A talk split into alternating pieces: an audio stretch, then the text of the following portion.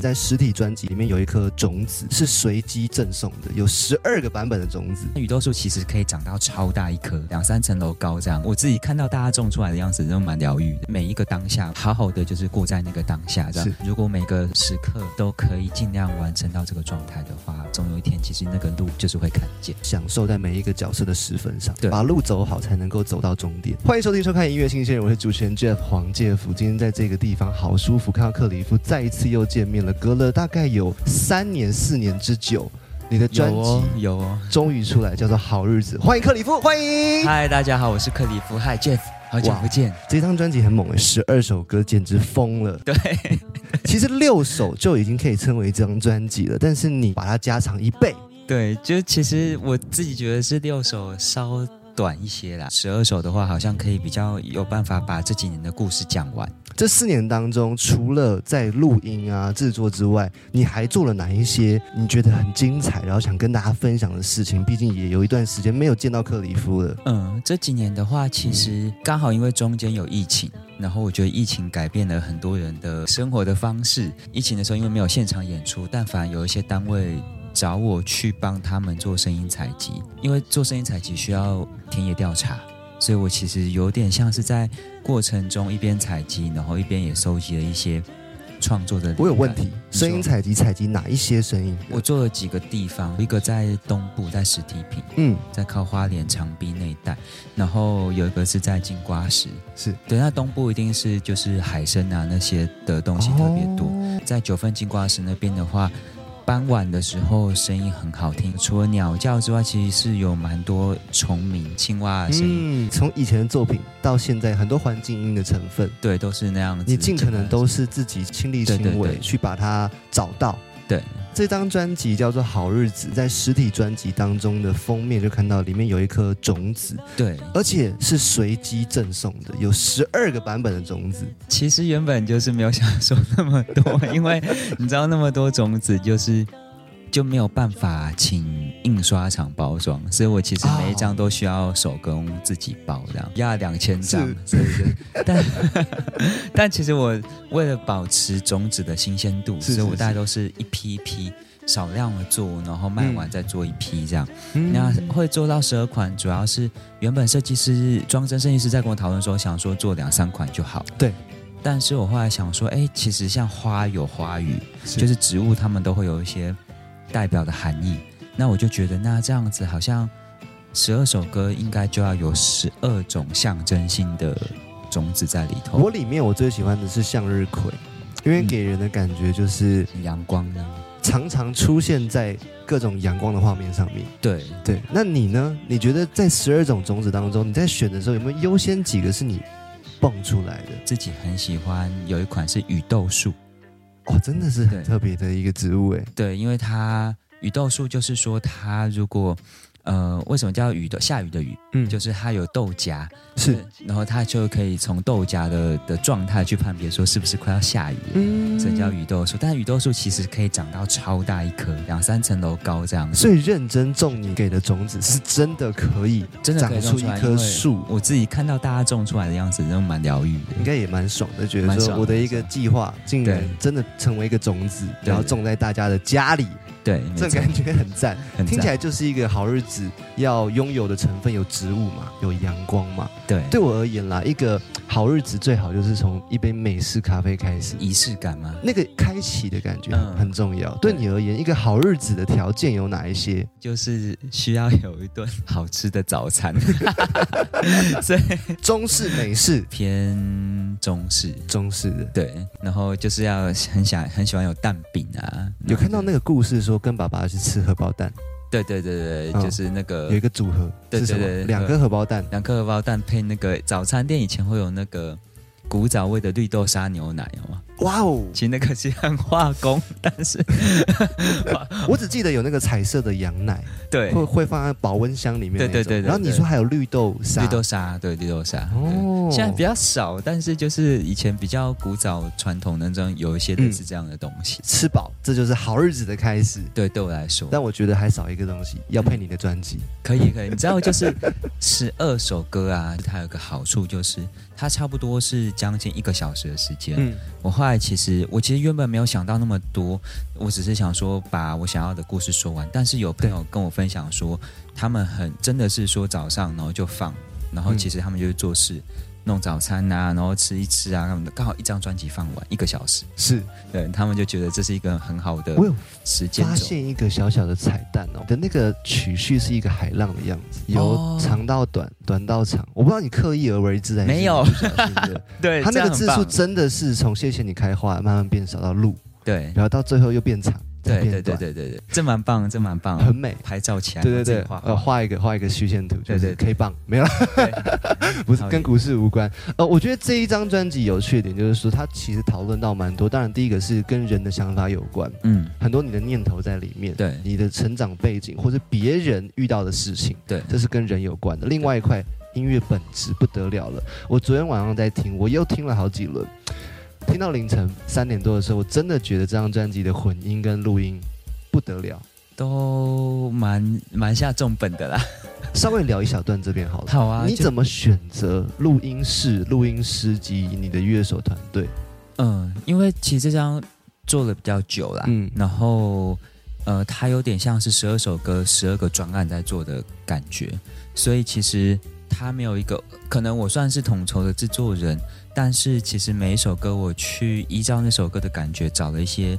我喜欢的前辈或者是乐手团队合作是，然后所以可能说像是制作人啊，就是或是混音室里面可能就会有奇哥，嗯，就是以前自然卷的娃娃的搭档奇哥老师，哇，对他今年刚得了金曲最佳编曲，这样 是是是是是，然后跟他怎么认识？我毛遂自荐。哦，传你的音乐给他。对对对，就是私信。嗯，然后有有两首是那个清盛，清盛是安普最近演唱会的乐手。天哪！对啊，然后还有一首其实是也是跟。安普有啊，在在张悬时代的吉他手叫山特，他有帮我做了一首。然后像混音的话，也有呃问到就是那个海芬姐，很资深的了。对，然后他也有帮安普最近的新专辑做混音，跟之前亲爱的房客法兰的歌是是是，所以是就是。其实你刚刚这样讲这一串的时候，对我而言，我的天呐，我已经听到了很多有名的名字了。可能每首歌的风格不太一样，所以我去找了这些。问到这些前辈合作这样选择的时候，其实是像清盛举例来说，清盛，嗯，他是崇尚自然的，就他其实是啊，这张专辑里面大概有快一半是同步录音。同步录音的话，其实就是相对来说不太能做调整调整。对，然后你要一步到位。对，那清盛他是很喜欢就是真实性的人，嗯，我也很喜欢。对，然后所以他就他就是反反倒觉他的他的风格就是他反而。不爱这么的精致，嗯，不喜欢修，就是在那边剪贴拼贴到就是很很很细腻、很精致化的成品。他喜欢音乐，就是有那个声音要干净但真实，对，那呼吸啊，那个流动，他会需要很真实。当初我跟他在做的初期，他甚至很很要求我很多事情是 one take。这样啊，吉他想要弯腿有压力吗？有啊，但是可是你吉他已经很好听了。但是每次跟他合作完，我都会觉得哇，好像又升华。对对对对，有点这样感觉。然后嗯，像奇哥的话，他就是很很鬼灵精，他是一个我这都觉得他是一个老顽童，然后他就会在我。帮我做一些录音的时候，就是拼命的灌输我一些，就是啊，那你要想象你在日剧骑的脚踏车，然后就是这各式各样的画面，然后我觉得都很好玩。你有 get 到他讲的那些画面吗？有啦，希望有，希望有，大概有超过一半，五成以上都都可以掌握得到。应该有，因为我觉得他们其实就是在。制作的过程中，合作的过程中，这带领过程中其实是呃松的，但是其实是严格的。是，就是我我觉得他们很好，是说就是蛮蛮中肯，就是不行就是不行。嗯啊，就是早期跟青盛合作的时候，他就是会，我还经历过，就是我在那边录吉他，录一录，他跑进来跟我说：“他觉得不行，然后就跟我讲说一些修正方式，然后说嗯，好，现在出去练半小时再回来，我觉得压力那超大半小，时压力超大这简直是地狱，对，压力超大，接下来会更好，对对对，还是待会会不会又进入一个循环？是。对对对对对，就在这样的状态当中产出了这十二首歌曲。对，其实陆陆续续在这过去的四年当中，你去收集故事，你整理了故事，然后去筛选出你觉得最适合花钱去把它记录下来的嗯。十二首歌，对。用十二个不同的种子组成这一张实体专辑，叫做《好日子》，在很多地方都可以买到。对，目前其实呃，除了串流啊，除了数位听得到嗯。之外，其他可能一般的唱片行，因为我上实体通路，所以大概大家买得到唱片的地方，其实就听得到。是我们这段介绍一首歌曲，我想要放给大家听的是，我也很喜欢，叫做《夏日奏语》。嗯这是一首很容易轻快入门的歌。我们先放给大家听，听完之后我们再聊这首歌的故事。好，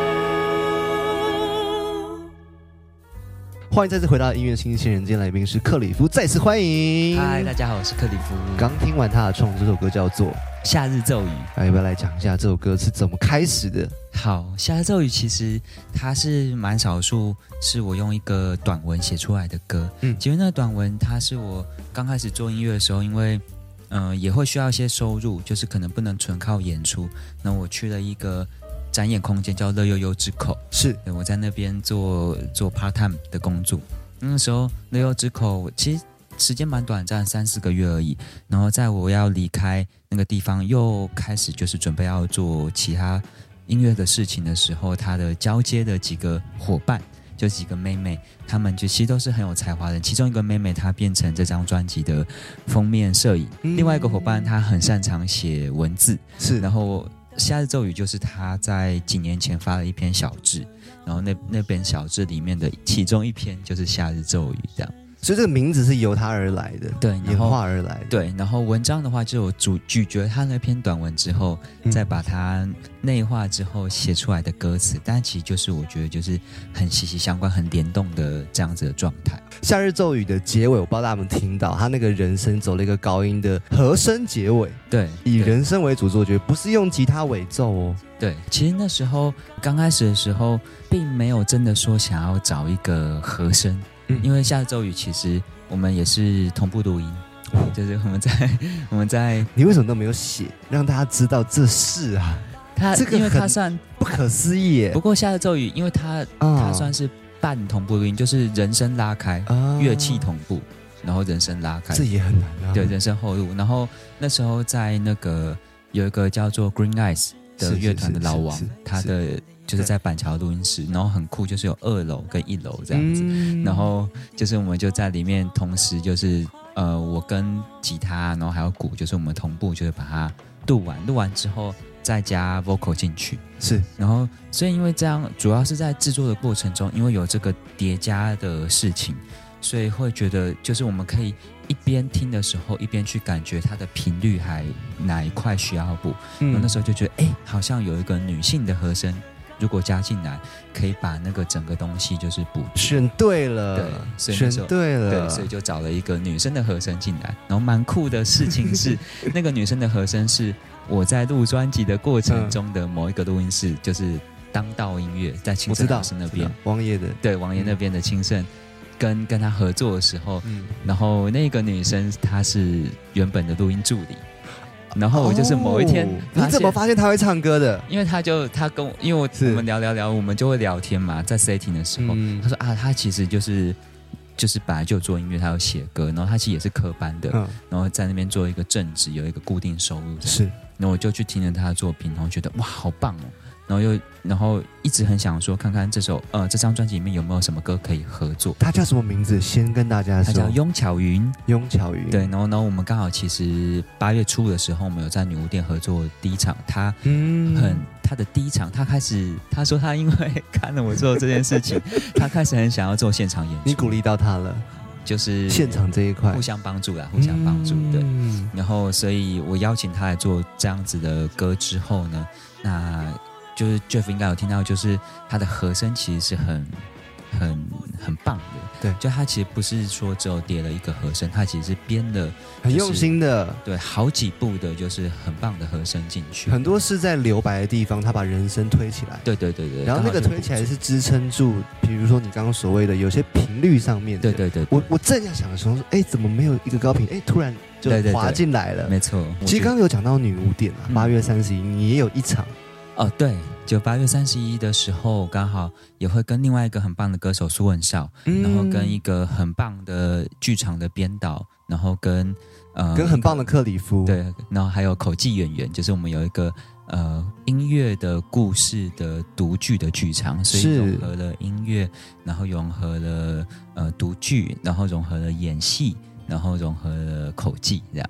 叫做日日春。对日日春，对独剧的状态比较酷啦，它就是让演员坐着，然后剧本是对。单纯念给你。这个时候声音表情好重要，它就是一个沉浸式的体验，就是这样想象，就要眼睛闭着，然后去是听那个声音。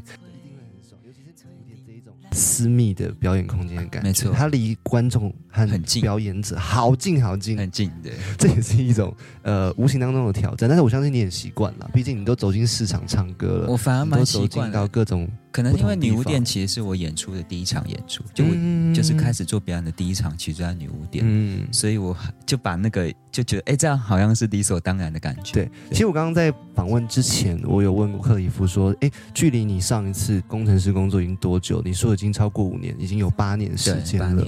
这八年当中，你觉得这是一趟没有后悔过的旅程吗？是哎、就是我完全没有想过，完全不觉得后悔啊，嗯觉得做音乐太爽了。越来越有感，对不对？越来越带劲的感觉。其实我觉得每一件喜欢的事情，你就必须得去。你在做一件事情的时候，你一定会遇嗯，到很多你没有那么喜欢的事情。是我觉得不管我，我就是长大到现在的时候，发现好像什么事情都是一定对啊，然后。然后你要怎么去克服那些你没有那么喜欢的事情？好像就在证明说你到底对于这件事情有多热爱。哦，感觉好像是在玩一个游戏，然后你破关破的越后面，这个 level 看起来越高，就别人就知道你已经经历过了很多很多重重的不可能，对然后得到了这样的一个冠冕的感觉。对，比如说像做专辑的时候，你可能或者在平常做音乐的时候，嗯你可能还会面临到很多，比如说行政啊，一定然后可能会有一些呃，像是比较偏法律的啊、合约啊嗯这样的事情。然后，但是我觉得每一块在做初期，我可能不是这么的，我就想啊，我想要写歌、唱歌，我干嘛还要碰到是是这些是，很烦，然后等等的。但是时间一久的时候，发现其实某部分，如果你每每一个环节都做得很好的话，其实。在时间拉长回来看这些脉络的时候，我觉得其实都是都是有帮助一。种成就感。对，在这个之中，有没有最想感谢的人，或是一种 最大的感想，是你在心中一直在萌芽？毕竟这张专辑啊，从发到现在已经有半年的时间了。嗯，其实真的要 list 那个感谢的人，我好像没有办法 list 完呢，就我觉得太那么多了，list 一个幕后的，可能没有到说不间断给我鼓励，嗯但是我觉得影响影响很多的，我觉得可以感谢那个一个前辈叫志宁吴志宁。吴志宁，对，嗯。因为刚开始他他虽然在这张专辑其实他是完全没有参与的，嗯。但是呢，就是我觉得开始呃经历了那么多故事，然后写了那么多歌的初期，是我做音乐的算是第二年，我去参加一个比赛，叫做那个星光三月不插电。哦对，它现在已经没了，但就是大概一六一七的时候还有。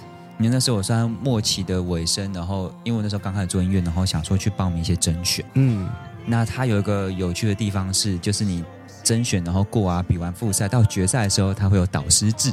哦，所以你会被配到一个导师，，对，然后那时候导师是吴志宁，然后那天我很嗯菜，然后他就 我记得导师培训的时候，他超直接，他跟我说，我就老实跟你说，就是我觉得你不会得名。嗯但是我们现在其实可以来想的是说，如果你没有得名的话，其实你想要做音乐嘛？那你有没有觉得说，你的音乐如果要长长久久的话，你要做什么事情？是，我那时候其实是很直觉地说啊，我觉得我要每天练琴，我要听很多音乐，我要就是去很对多，能力这样。嗯他居然马上跟我说，我觉得不是。他说：“我觉得你要开始改变你的生活方式，你要去体验，你要去经历，你要去就是让你的人生变得更不同。这样，听起来你是一个很理性的人，就是对于你的技巧方面，你你会觉得要有规则，然后他会是时候，对对，因为那时候我刚刚刚从工程师的职位就是离开，啊那个模式对，就是然后我那时候其实也没有去过什么很多地方，嗯我就是哦，就是每天在家很认真的练琴，然后写歌，然后想说，哎，这样子就可以一直进步，一直进步。是是是，然后后来就发现他那时候一开始第一头两年可能还没有感觉，后来慢慢咀嚼，真的是觉得说，其实创作就是就是我们的人生生活的累积，对，真的。嗯然后我们的人生经历了多少，其实就是那些创作，它会体现在那些创作里头。绝对是这样子。因为我觉得听那个前辈这样子对你说，他他是对症下药。因为大部分的音乐人是说，你好好练琴，你好好练歌，嗯，体验生活部分你平常已经足够了，对不对？嗯对对。但我觉得反而因为他提醒了你，跟你说，哎，你也许你现在需要的是故事，对对也是因为这一句话，开启后面这几年对，不停不停的在旅游当中演出，在演出当中认识朋友，后面就有点像是后面这些年就有点像是一个。那个嗯。没问题先生就 yes man，就很多地方说，哎、都可以。问问我能不能去驻村，然后问我是。医院能不能我去，监狱问我能不能去，嗯。然后哪里问我能不能还有一个是安宁病房，哦，对，然后我就都去了。然后这些地方其实带给我很多滋养、跟灵感、跟刺激，然后就一首歌一首歌就这样写出来。是。呃，我刚刚特别讲到了一个是病房，嗯，这是对应到哪一首歌曲？我想要加码这一首歌。好啊，它是那个，这是我们务实的爱情。嗯，因为它的主角呢，就是原本是安宁病房的护而且理师听。说这首歌曲一开始想不出怎么写，对，因为因为太务实了。对，超级务实。因为他护理师那时候要结婚的时候跟我说、嗯啊，他跟他先生是来听我的演出而认识的。哇，压力真大。对，真的。那我就想说，好想要帮他们写歌，但是总要知道他们的交往的一些生活的细节。嗯，但是因为太务实了，他们就是啊，就是吃顿饭啊，去公园散步啊，养了一只可爱的猫，就这样。就是那时候就跟我分享这些而已，因为他生活被那些工作挤满，所以那时候我就想说，完蛋，这样要怎么把它写出来？可是某一天，我想通了一件事情是，我觉得他们一些东西太琐碎，太太无趣，嗯，我看起来无趣的事情，但是这些琐碎的小事，因为他们彼此的陪伴，是所以那些事情就是变成是好玩的，变成是可爱的，变成是有意义的。所以想通这点之后，我就发现这首歌的本质原来是陪伴。嗯，陪伴就够浪漫了啦。没错，好，我们来听看这一首歌曲，给大家听一小段。还有很多事要学习，幸好那天遇见了你。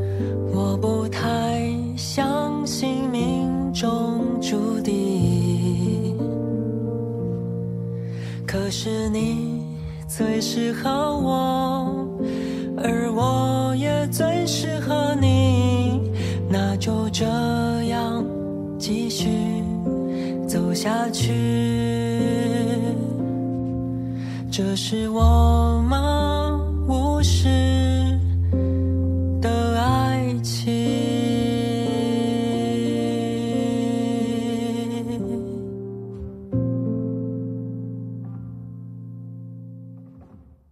好，刚听完这首歌是来自克里夫的《这是我们务实的爱情》之后呢，我想要好奇的一件事情就是，因为我是在刚好前几周看到你在市场的一个演出，嗯。然后我真的觉得那个太吸引人了，嗯，因为它不是一个很正规的说要收的干干净净的收音，对。反而收到了市场的声音，对。还有一些老板娘的回馈。对，在那样子现场演出，跟一张专辑要很工整的、很录音室的制成，你比较偏好哪一块啊？到现在此时此刻的你，我自己还是更偏爱现场了，嗯因为有时候我觉得那个现场的呃氛围跟那个你要的是什么回馈吗？还是现场的那个声音你就是喜欢？